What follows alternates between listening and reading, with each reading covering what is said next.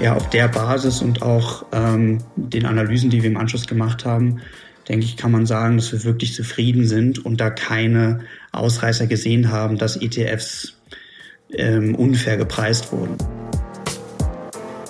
Hallo und herzlich willkommen zum Podcast von Scalable Capital. In der heutigen Episode geht es um ETFs. Man hört ja immer wieder kritische Stimmen, die sagen, dass ETFs in Krisenphasen nicht richtig handelbar sind, dass ihre Wertentwicklung in solchen Phasen signifikant von der des abgebildeten Index abweichen können. ETFs, so heißt es, könnten damit sogar die Stabilität der Börsen gefährden, weil die Kursausschläge dadurch verstärkt werden können. Jetzt haben wir ja gerade eine heftige Krise erlebt, den Corona-Crash, und da wollen wir natürlich wissen, wie haben sich die ETFs da geschlagen und ist die Kritik überhaupt gerechtfertigt? Darüber spreche ich heute mit Emanuel Eisel.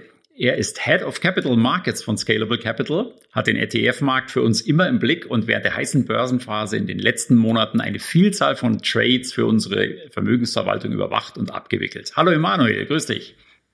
Hi Tobias, schön, dass wir heute sprechen. Ja, prima. Emanuel, die vergangenen Monate waren an den Börsen ja ganz schön turbulent. Kommen wir zuerst mal zu den Aktienmärkten. Die sind im März ja stark unter die Räder gekommen. Der S&P hat von seinem Hoch so knapp 35 Prozent verloren und hatte Tagesverluste teils von mehr als 10 Prozent zu verbuchen. Das ist schon enorm. Ne? Wie haben sich denn die ETFs in dieser Extremsituation geschlagen? Ja, ich denke, Extremsituation trifft es in dem Fall ganz gut. Ähm, die Aktien-ETFs, die auch wir gehandelt haben, haben sich, denk mal, prinzipiell gut geschlagen. Vielleicht erstmal ganz allgemein. Also was wir gesehen haben, sind nicht nur starke äh, Bewegungen an, äh, an verschiedenen Tagen, sondern auch innerhalb des Tages. Also wir haben nicht nur zwölf Prozent von gestern auf heute verloren, sondern wir sind an einem Tag innerhalb von zwei Stunden sechs Prozent hoch und dann innerhalb von drei Stunden acht Prozent runter. Also das war wirklich eine Bewährungsprobe, gerade für dieses Vehikel ETF, das wir eben nutzen. Ähm, wir haben auch für, für unsere Kundenportfolios haben wir natürlich das Risiko in dieser Phase verringern müssen und haben entsprechend aus Aktien-ETFs hauptsächlich umgeschichtet in Anleihen-ETFs. Das heißt, wir standen da vermehrt auf der Verkaufsseite und nicht nur, dass wir in dieser Phase auch ähm, Aktien-ETFs äh, viel verkauft haben, sondern das generelle Volumen war einfach deutlich höher, als das sonst der Fall war. Also es kommt alles zusammen, um wirklich mal zu schauen, halten ETFs denn wirklich das, was wir uns von ihnen versprechen? Und ähm, oder ist die Kritik, die manchmal geäußert wird, vielleicht sogar doch gerechtfertigt? Was für uns immer wichtig ist, oder die, der Preis, zu dem wir ausgeführt werden. Das heißt, ist der Preis, den wir hier bekommen, auch wirklich fair? Und das ist ja auch das, was du eingangs angesprochen hast. Ähm, die Frage, gibt es da große Abweichungen zwischen dem Preis des ETFs und seinem NAV. Der, den NAV würde ich, würde ich nur mal einen Satz zu sagen für die Zuhörer, und zwar ist das der Net Asset Value. So wird er übersetzt und der gibt dir an, was denn eigentlich der ETF wirklich wert sein sollte. Also ich glaube, das erklärt sich ganz gut, wenn man kurz mal sagt, wie der berechnet wird. Du nimmst also alle Werte, die der ETF hält, wenn wir jetzt den DAX als Beispiel nehmen, dann hält der ETF eben diese 30 DAX-Titel, um den DAX als Index abzubilden und hält die in einer gewissen Stückzahl. Und diese Werte haben jetzt einen Preis und darüber kannst du einen guten Rückschluss treffen, was denn der ETF auch wert sein sollte. Okay, wenn der ETF-Preis also deutlich vom NAV abweicht, dann ist das ein Indiz dafür, dass mit dem Preis etwas nicht stimmt. Hat man im Corona-Crash solche Abweichungen bei Aktien-ETFs gesehen? Es gab eben in dieser Phase Beobachtungen, die wir gemacht haben. Ich meine, es gibt über 1800 ETFs, die du in Europa handeln kannst. Da haben wir dann gesehen, es gibt schon ETFs, da würden wir uns unwohl fühlen, jetzt hier Orders im Bereich von 5 Millionen ausführen zu müssen. Warum? Weil manche ETFs einfach eher Nischenmärkte abbilden. Die ETFs sind deutlich kleiner, haben vielleicht ein Fondsvolumen von 8 Millionen Euro. Das heißt, es, es gibt kaum Marktteil, Marktteilnehmer und selbst die Market Maker, die ja eigentlich dafür da sind, um dem Markt Liquidität zur Verfügung zu stellen, haben diese Produkte dann gar nicht so auf dem Schirm. Also, kannst du dir so vorstellen, als Market Maker verdienst du von, vom Stellen von An- und Verkaufspreisen und von diesem Spread. Und das machst du halt da, wo viel Aktivität ist. Okay, das heißt also, es gibt schon ETFs, wo man sieht, dass es äh, größere Abweichungen gibt, aber das ist dann eher in bestimmten Nischen. Kann ich mir das so vorstellen? Genau. Wenn wir jetzt auf, auf die ETFs schauen, die wir ausgeführt haben, oder speziell Aktien-ETFs, dann haben wir da keine Probleme gesehen. Also wir konnten wirklich auch große Volumen handeln, was uns dann immer hilft, gerade wenn wir jetzt ähm, wissen wollen, ist der Preis aktuell fair, es gibt eben verschiedene Indikationen, die wir nutzen können. Also es gibt zum einen über Bloomberg die Möglichkeit für jeden ETF eine Indikation sich anzuschauen. Das unterscheidet sich dann von Anlageklasse zu Anlageklasse, wie, wie verlässlich das ist. Wenn es nicht so verlässlich ist, haben wir eventuell noch die Möglichkeit, selbst Indikationen zu berechnen. Und was wir immer machen können, was wir auch in der Phase genutzt haben, was viel geholfen hat, wir können mit dem ETF-Anbieter in Kontakt treten. Das heißt, die haben dann in London ihr Kapitalmarktteam sitzen. Wir haben unsere Indikation, wenn wir sehen, dass der Markt sehr volatil ist, wir wollen hier ein großes Volumen handeln, einfach um sicher zu gehen, nochmal fragen, hey, wir sehen hier gerade den, äh, den fairen Wert, kommt das ungefähr hin? Was, was habt ihr da bei euch berechnet? Das hilft schon sehr und ja, auf der Basis und auch ähm, den Analysen, die wir im Anschluss gemacht haben, denke ich, kann man sagen, dass wir wirklich zufrieden sind und da keine Ausreißer gesehen haben, dass ETFs ähm, unfair gepreist wurden. Und um das mal ins Verhältnis äh, zu setzen, wir sprechen dann schon darüber, dass wir sagen, okay, wenn wir hier eine Abweichung von 0,4 oder 0,5 Prozent sehen, dann wäre das schon kritisch. Wenn, wenn wir sagen, der faire Wert müsste ähm, ungefähr bei 100,2 sein und wir bekommen jetzt hier nur 99,8 oder 99,7, dann würden wir schon überlegen, ob das jetzt gerechtfertigt ist. Sonst, was dazu einmal noch, noch relevant ist. Ähm, und das bestätigt auch ähm, die Herangehensweise, wenn, wenn Leute sich ETFs anschauen, dass man eben nicht nur darauf schauen sollte, was ist hier das, das günstigste Produkt. Ja, hier spare ich mir 0,04 Prozent Total Expense Ratio, sondern dass ich schon noch einen Blick darauf werfe, äh, wie liquide das Produkt ist, also wie viel wird es gehandelt, wie, wie groß ist das Fondsvolumen etc das sind schon relevante Sachen. Jetzt nennen Kritiker als Beispiel dafür, dass ETFs die Finanzmärkte stabilisieren können, ja oft äh, ein historisches Ereignis, nämlich den Flash Crash an der Wall Street, den es am 24. August äh, 2015 gab. Da waren es Sorgen um Chinas Wirtschaft und die Angst vor einer Zinserhöhung in den USA, die den S&P an einem Tag gleich in den ersten Handelsminuten so um gut fünf Prozent einbrechen haben lassen. Und einige der ETFs sind damals zeitweise eben tiefer gefallen als die Indizes, die sie abbilden, und zwar signifikant. Was ist denn da passiert und ähm, warum hat man das jetzt heute in der Form vielleicht nicht mehr gesehen? Aber was passiert ist erstmal in der Nacht zuvor, am 23. August, sind die chinesischen Märkte schon um sieben Prozent eingebrochen. So, und das hatte dann zur Folge, dass am nächsten Tag oder am nächsten Morgen, als die US-Märkte geöffnet haben, schon rund ein Drittel der Aktien an der Wall Street vom Handel ausgesetzt waren. Ähm, und diese Handelsunterbrechungen, die waren halt, sind in einer Phase auch noch gekommen. Erstens, das war früh morgens, wo generell auch weniger Liquidität im Markt ist. Und es war noch eine Phase Ende August, es ist dafür bekannt, es gibt so eine Art Sommerloch. Da hast du einfach weniger Marktteilnehmer, wen, weniger Aktivität im Markt. Und wenn dann ein Event eintritt, das eher plötzlich kommt, dann reicht schon weniger aus, einfach um starke Bewegungen im Markt hervorzurufen. Und was man dann gesehen hat, wie du es gesagt hast, eben, dass die ETF-Preise teilweise signifikant unter dem NAV, also dem eigentlich fairen Wert notierten, was natürlich für Marktteilnehmer, die in dem Moment einfach verkaufen wollten, nicht schön war.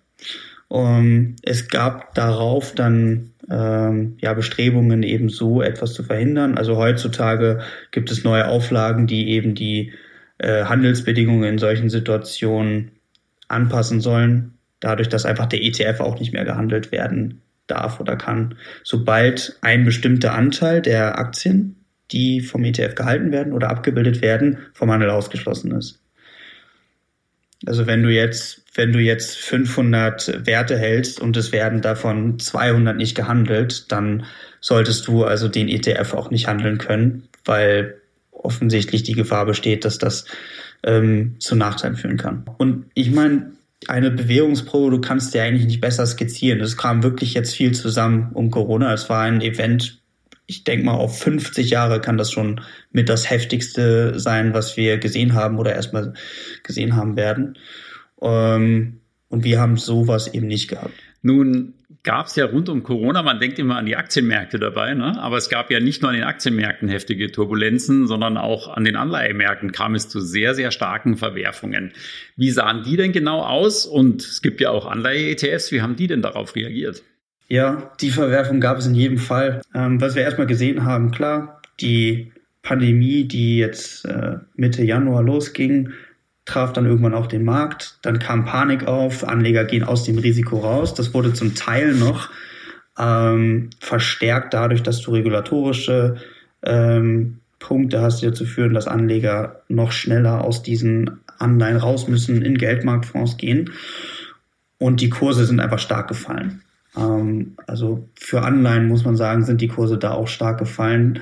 Bei US-Dollar Unternehmensanleihen ich nehme jetzt mal den ETF, den wir in unserem Anlageuniversum haben, ist innerhalb eines Monats um über 15 Prozent gefallen.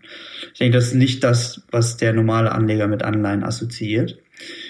Und während er so gefallen ist, lag der Preis des ETFs aber teilweise mehrere Prozentpunkte schon unter dem NAV dieses, dieses ETFs. Und wir hatten es gerade bei Aktien eigentlich wir wollen ja, dass die Ausführung und der Preis des ETFs möglichst nah am NAV liegt. Und da konnten wir beobachten, dass in der Spitze ähm, die, die Unternehmensanleihe-ETFs, die wir verwenden, vier Prozent unter ihrem NAV notierten. Jetzt aber nicht plötzlich innerhalb von äh, wenigen Stunden, um äh, morgens macht der Markt auf und um 10 Uhr haben wir auf einmal hier vier Prozent NAV-Discount. Nee, das hat sich so sukzessive über mehrere Tage aufgebaut. Das heißt, es war schon was Strukturelles. Das hörte dann genau auf äh, am 23. März, als die FED zur Hilfe kam und angekündigt hat, hat, wir stützen den Markt für Unternehmensanleihen, sie kaufen auch Unternehmensanleihen auf. Dann hat sich dieser NAV-Discount wieder verringert und hat sich sogar umgedreht, weil die Preise der ähm, Unternehmensanleihen und auch der Unternehmensanleihen-ETFs wieder stark gestiegen sind. Hm, okay, aber jetzt die Nachfrage. 4% Abweichung des äh, ETF-Preises vom NAV. Heißt das jetzt, der ETF war, ich sag's mal so, falsch bepreist? In dem Fall ist es eher andersrum. Das erkläre ich gerne. Ich würde ein bisschen ausholen und einfach kurz nochmal was zu Anleihen generell sagen. Also, wenn wir über Anleihen sprechen, dann sollten wir kurz festhalten, dass Anleihen nicht so liquide sind wie Aktien. Der Anleihenmarkt ist zwar riesig groß, also das Volumen des ganzen Marktes ist größer als der Aktienmarkt, aber es findet deutlich weniger Handel statt. Ähm, wenn wir das jetzt auf ETFs beziehen, müssen wir uns kurz merken, dass der NAV, also der tatsächlich eigentlich faire Wert des ETFs, etwas veraltet sein kann. So, was meine ich damit? Du kannst dir das so vorstellen, wir nehmen wieder das Beispiel US-Dollar Unternehmensanleihen, ein ETF, den wir auch in unserem Anlageuniversum haben, der hat jetzt 2200 Unternehmensanleihen, die er hält. Und der NAV, der wird jetzt, heute ist der 22. Juli, der wird, jetzt am 21. Juli berechnet und wird geschaut, für jeden dieser 2200 Werte, Einzelwerte, was ist der letzte Preis? Und die Preise, die dann herangezogen werden, sind aber teilweise mehrere Tage alt, weil einfach kein Handel stattgefunden hat. Also Pre ein Preis legt, wird immer festgelegt, wenn ein Handel stattfindet. Und wenn die General Electric Anleihe die noch drei Jahre läuft, jetzt die letzten zwei Tage nicht gehandelt wurde, und auch da gibt es etliche Anleihen, dann ist der Preis einfach veraltet. Und, und das in einem Markt, jetzt schließt sich der Bogen langsam, das in einem Markt, wo wir innerhalb weniger Tage starke Preisverwerfungen haben, da verliert dann dieser NAV eben an Bedeutung. Also worauf ich hinaus möchte, der NAV ähm, ist kein verlässlicher Indikator mehr für den fairen Preis. Das zeigt sich auch ganz gut, das passt ganz gut ins Bild, dass die ETFs selbst in dieser Phase extrem viel höhere äh, Handelsvolumen aufweisen. Also sie wurden viel mehr gehandelt. Ich kann es so interpretieren, dass der ETF eigentlich das Ventil ist, über das die Marktteilnehmer dann neue Informationen einarbeiten. Ja, also hier findet extrem viel Handel statt von sehr vielen Marktteilnehmern, während die Anleihen, die vom ETF gehalten werden, teilweise überhaupt nicht gehandelt werden und veraltete Preise aufweisen. Okay, wenn wir jetzt wieder mal alles zusammennehmen, Aktien, Anleihen, äh, das ganze Universum und du blickst auf die letzten Monate zurück, was spielt denn jetzt ähm, die Hauptrolle für die Handelbarkeit der ETFs in so einer Krisenphase? Ist es das Fondsvolumen oder was würdest du sagen, ist da das Hauptkriterium? Ähm, ich denke in jedem Fall die, indirekt das Fondsvolumen. Ähm, primär ist natürlich umso mehr der ETF gehandelt wird, desto besser für dich. Das korreliert natürlich mit dem Fondsvolumen. Aber Fondsvolumen muss halt nicht zwingend dafür sorgen, dass es besser ist. Ein Beispiel dazu wäre zum Beispiel, du hast einen ETF, in dem sind eine Milliarde und zehn Millionen allokiert. Und eine Milliarde davon kommt von einem institutionellen Anleger, der ETF einmal gekauft hat und auf seinem Buch liegen hat und darin nicht handelt das, da bringt dir die Fondsgröße dann wenig. Aber ähm, ja, deine Vermutung ist schon ganz korrekt, dass das natürlich miteinander korreliert.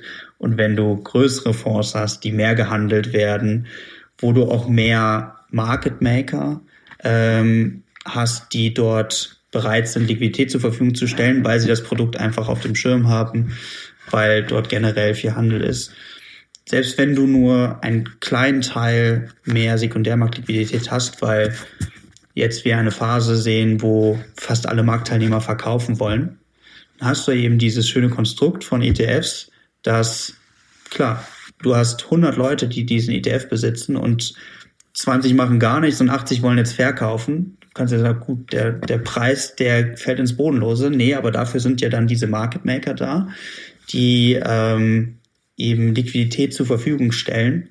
Das heißt, ich habe dadurch sogar die Möglichkeit, gerade in illiquiden Märkten, wie das beispielsweise bei Unternehmensanleihen der Fall ist, ähm, zusätzlich Liquidität zu haben, auf die ich zurückgreifen kann. Und das war für uns schon, schon wertvoll, auch gerade der Austausch, den wir in der Phase hatten mit den ETF-Anbietern selbst. Also nicht nur, um unsere Indikation teilweise zu prüfen, sondern auch um einfach zu sagen, hey, ähm, wir sehen gerade, dass hier in dem und dem ETF auf Xetra wenig Bewegung ist. Es kann halt tatsächlich manchmal sein, dass der Market Maker das einfach nicht auf dem Schirm hat.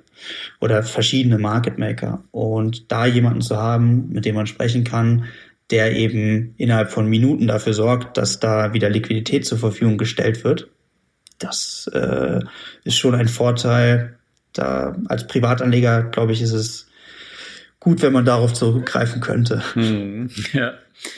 Wenn wir uns jetzt die ganze Corona-Krise nochmal anschauen, wie lautet denn dein Fazit zu der Kritik, dass ETFs nicht krisenfest sind, wenn wir die Corona-Krise äh, Revue passieren lassen?